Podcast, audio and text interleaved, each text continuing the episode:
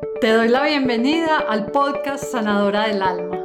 Soy Norelena Villegas y te acompaño a sanar tu alma y a despertar la magia que hay en ti para crear la vida que sueñas.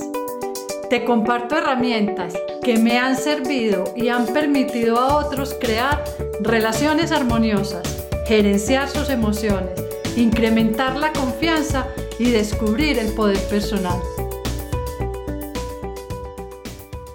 Episodio de hoy estoy con Juli, acompañada de ella nuevamente para profundizar en el tema, la diferencia entre oír y escuchar.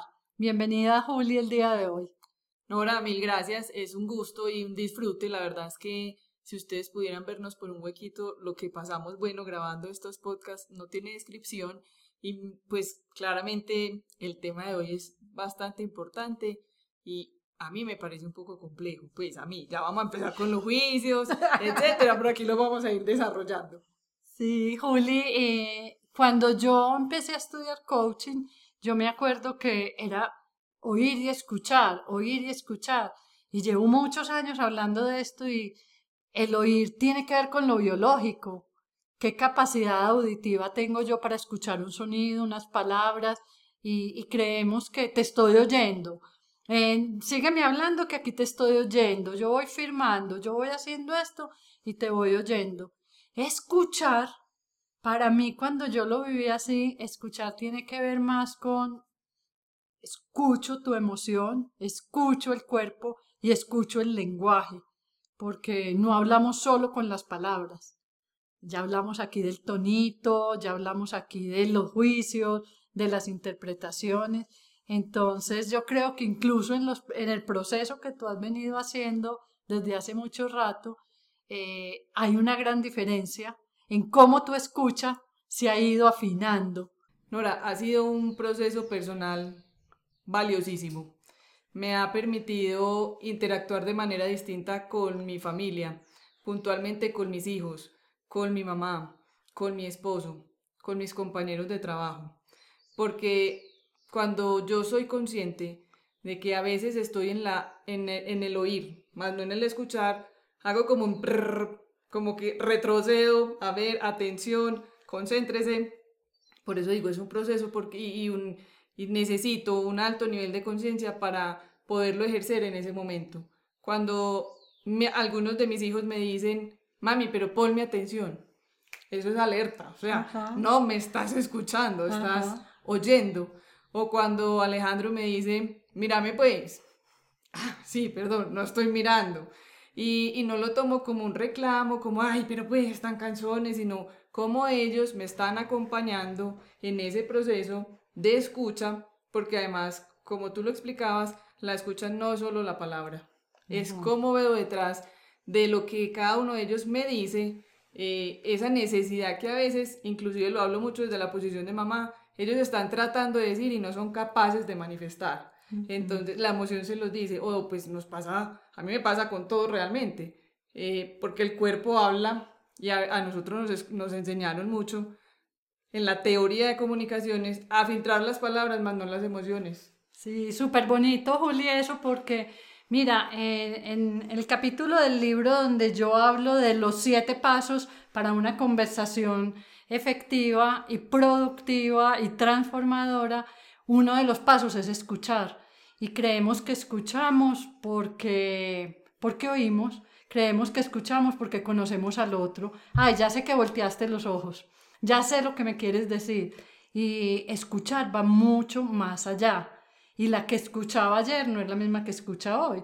A mí me generan unas emociones. En toda relación, en una conversación, el escuchar eh, es un pedacito.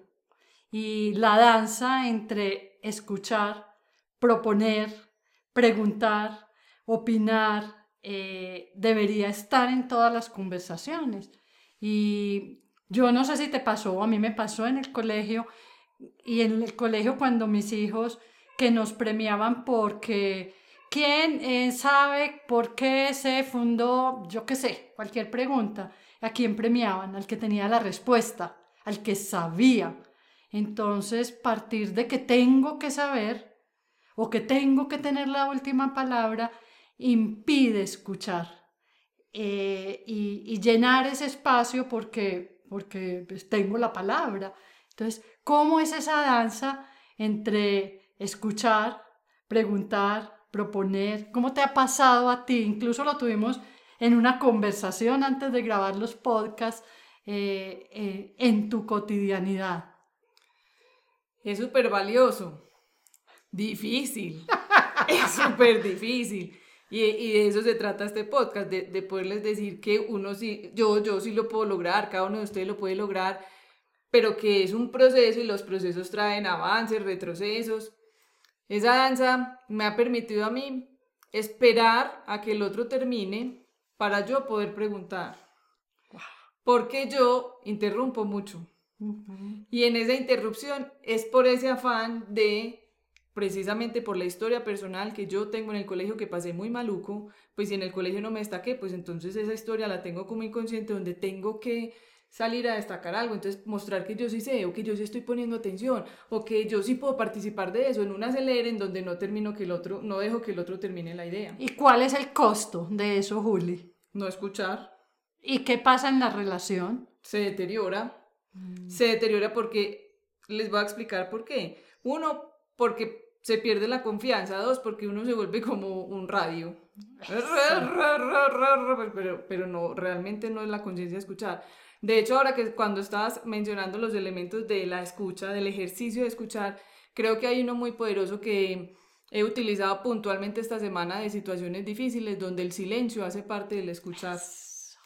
Y ese silencio es cuando alguien llama llorando supremamente angustiado a decir no sé qué hacer, es que qué va a pasar, en el que y yo simplemente dejo que se exprese, porque por su historia personal tiene una carga donde yo no puedo invalidar eso que esa persona está sintiendo, yo tranquilo, relájate, eso se resuelve, no hay nada peor en la vida que no que otra cosa, pues entonces desde ese punto de vista el yo poder hacer, por eso hago énfasis en el silencio, porque el ejercicio que yo hoy hago de manera consciente es a mí, a mí misma me digo todo el día, espera que termine, déjalo terminar, espera que termine. Ah, no ha terminado la idea, ya vas a interrumpir. Entonces, yo tengo que confesar, yo tengo un papelito, yo tengo un papelito que me acompaña al frente del computador con la palabra escuchar y una tarjetica de tu kit de tarjetas que dice qué es escuchar.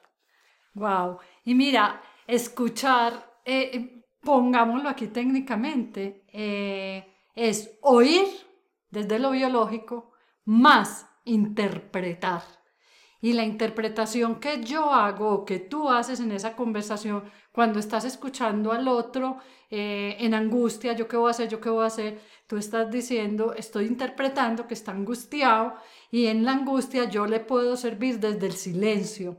Entonces, ¿cuántas veces en una conversación eh, lo uso como herramienta técnica y digo, estoy interpretando la mirada, estoy interpretando el movimiento. Yo me acuerdo eh, eh, que en una conversación yo decía, pero ¿por qué estás mirando el reloj? Tenés mucho afán, tenés mucho afán. Yo estoy interpretando el afán. Y el otro le gusta mirar el reloj, tiene algo en el fogón, tiene que ir a mirarlo, pero yo interpreto. Y desde dónde interpreto, actúo. Y eso nos pasa a todos los seres humanos.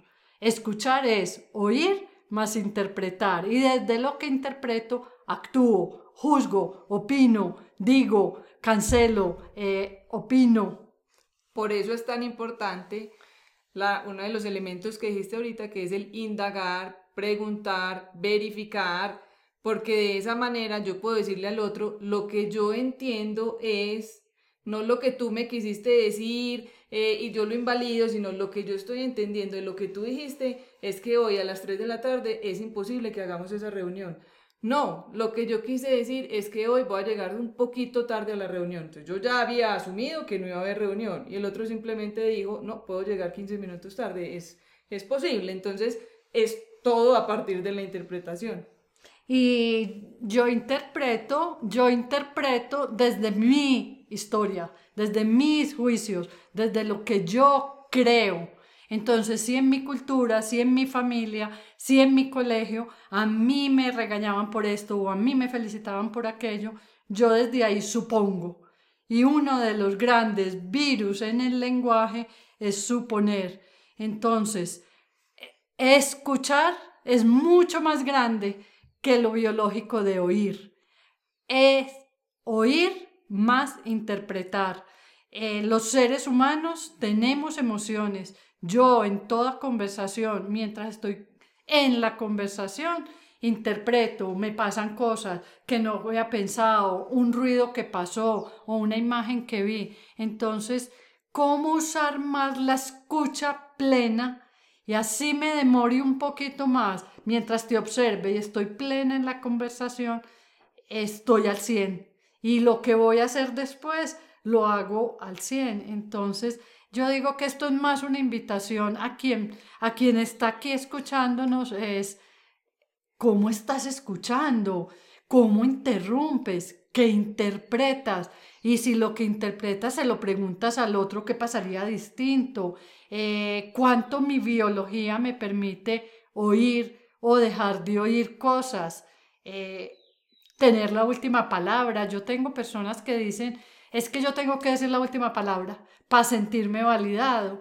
Entonces es empezar desde la conciencia de cómo aprendí, cómo lo pongo al servicio en los distintos tipos de relaciones. Es un tema que se entrena, que se entrena y que parte de la conciencia, como lo dijimos al principio, y tiene una potencia de como de irradiar amor hacia el otro, porque cuando lo escucho de manera completa, el otro se, siente eh, importante, atendido, con, la atención pues que, que la tiene dispuesta para la otra persona y eso es valorar a las personas. Gracias Juli por contarnos y los invito, el capítulo de siete pasos para una conversación efectiva empieza con escuchar y escuchar activa y efectivamente. Podemos aprender a hacerlo y entrenarnos permanentemente. Así que síganos en estas conversaciones que vamos a seguir profundizando en otros temas.